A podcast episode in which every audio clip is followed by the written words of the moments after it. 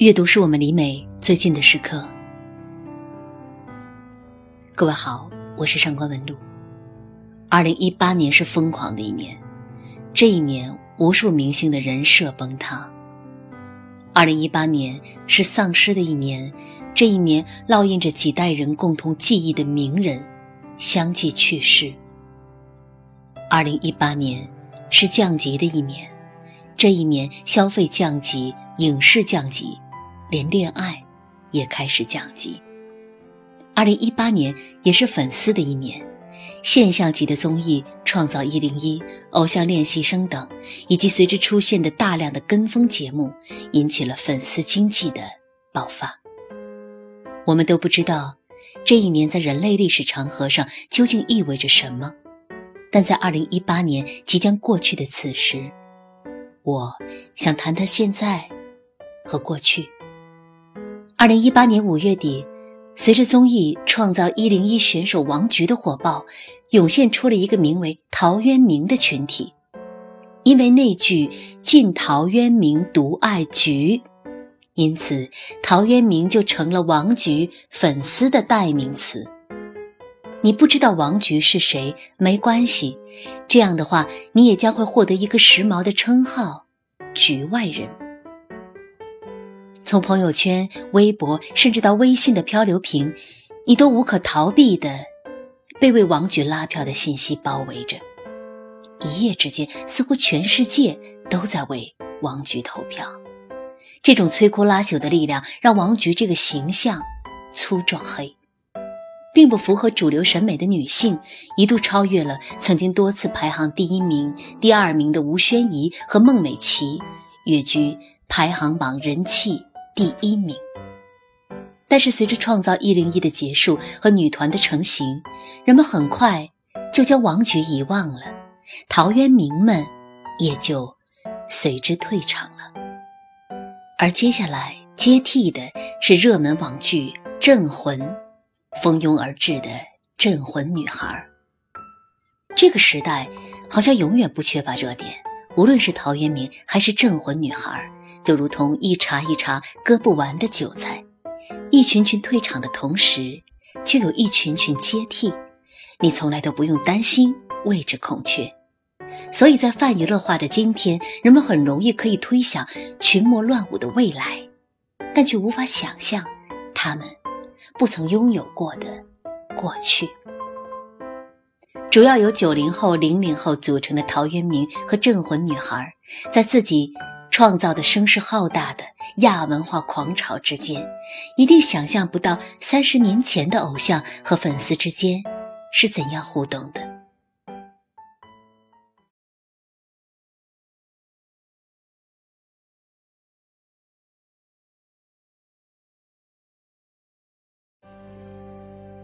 上世纪八十年代的《星星诗刊》主办的评选十佳青年诗人的活动现场。得奖者之一，诗人叶文福被冲上台来的诗迷们抬着往天上抛，顾城躺在地上高呼反对个人崇拜，北岛则不得不躲到了后台。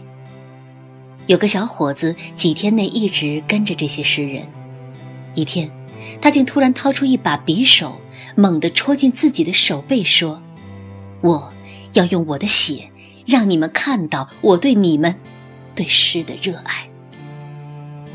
三十年前，偶像不是如今的偶像，粉丝也不是如今的粉丝。上述场景并非我们故意攫取的八十年代图景中的一个夸张的镜头，而是一种常态。然而，将历史的时间轴往后拉十几年，你便明白，之所以有如此激情四射的这一光景。是因为中国文学为了等待这一时刻的到来，憋了整整十年。从一九六六到一九七六，文学哑了十年。整整十年间，中国的文学史是空白的、断裂的。直到一九七八年，改革开放的开始，才为文学界带来了空前新鲜的血液与激情。接踵而至的八十年代，也就因此成为一个文学的黄金时代。有趣的是，王小波创作于八十年代的小说《黄金时代》这个名字，正和他所处的时代的风貌不谋而合。王小波笔下的人在扭曲的时代里做爱做的事，打造着属于自己的黄金时代。文革期间，一个人可能被安上任何罪证，所有人都在忙着证明自己是无辜的，但是。王小波写的王二，偏偏不求证明自己是无辜，而只求证明自己的不无辜。所以，他写一个流氓男人和一个破鞋女人疯狂做爱，写最酣畅淋漓的释放与反叛。这不是为了吸引读者而制造的噱头，这是中国作家从文革时期到改革开放之前憋的那一泡尿。喷射出来的那一刻的产物。八十年代是文学的黄金时代，这一点从深深怀念那个时代的出版人张立宪的笔下也可以看出来。张立宪曾在《闪开，让我歌唱八十年代》中写下了关于那个年代最好的注释。那年头，孩子可以从南走到北，又从白走到黑。在他自杀前的流浪岁月中，可以身上没有一分钱，想去哪儿就去哪儿。据说他走进昌平的一家饭馆，开门见山说自己没钱，但可以给老板背首诗，换顿饭吃。老板说诗他听不懂，但他可以管诗人吃饭。所以有人说八十年代是一个理想主义的年代，而孩子的死亡。代表着那个时代的终结。一九八九年三月二十六日，孩子在山海关卧轨自杀。一九九三年起，北大为纪念孩子，将每年的未名湖诗歌节定于每年三月二十六日举办。二零一八年的未名诗歌节上。在八十年代非常活跃的一些诗人，也都到了场。诗人朱朱说：“八十年代对我影响很大。当时间来到九十年代之后，我觉得我还是停留在八十年代。直到九十年代中后期，有一次我去街上，进了一个日本的糖果店，糖果从天花板铺到地面。而从前的我们。”最渴望的就是上海的亲戚带回大白兔奶糖，从来没想过糖果是可以变成海洋的。在那个瞬间，对我来说，八十年代终于过去了。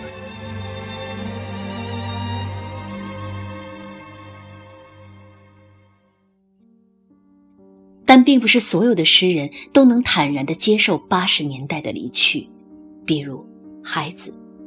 诗人在承担起那个时代的思想先锋的任务后，便被卸了任，取而代之的，就是商品经济，海洋一样的大白兔奶糖。奶糖作为经济发展的代表，淹没了诗人的光环。也许，孩子正是不能接受，无法再做诗歌国度的国王；也许，孩子正是不想做物质的忠诚情人。才选择离开吧。二零零九年，和孩子洛伊河齐名的北大三大诗人之一西川，主编了一本《孩子诗全集》，其中收录了孩子所有的作品，同时也收录了孩子作为一个人的理想与挣扎，作为一个人生命的力量和激情。在娱乐至死的今天，人们似乎已经很难想象，一个人可以依靠纯文学名利双收。但是，真的有过那么一个时期，有过那么一个属于文学的黄金时代，滋养了那么一群作家，其中就包括在今天仍然是现象级作家的余华。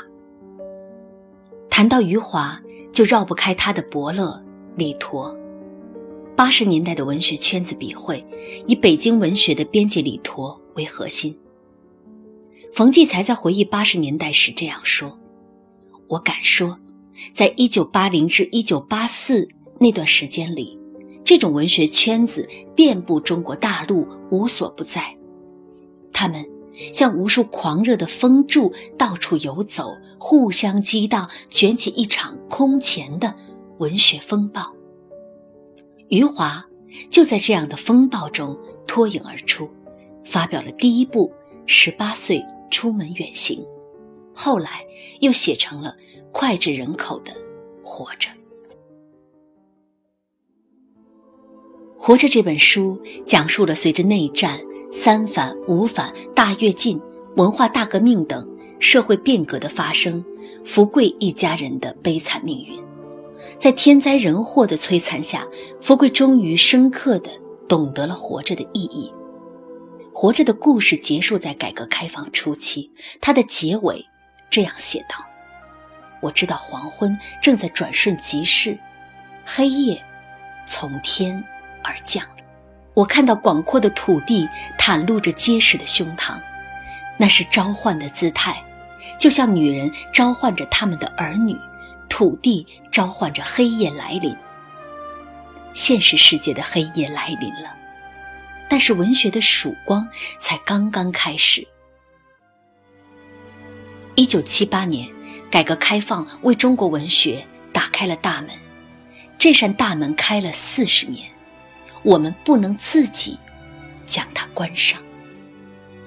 今天，我们需要阅读，更加需要阅读。今天，我们可以手握这三本书，去拥有属于自己的黄金时代。而这三本书将连成一个句子：捧着《孩子诗全集》，活着，在黄金时代。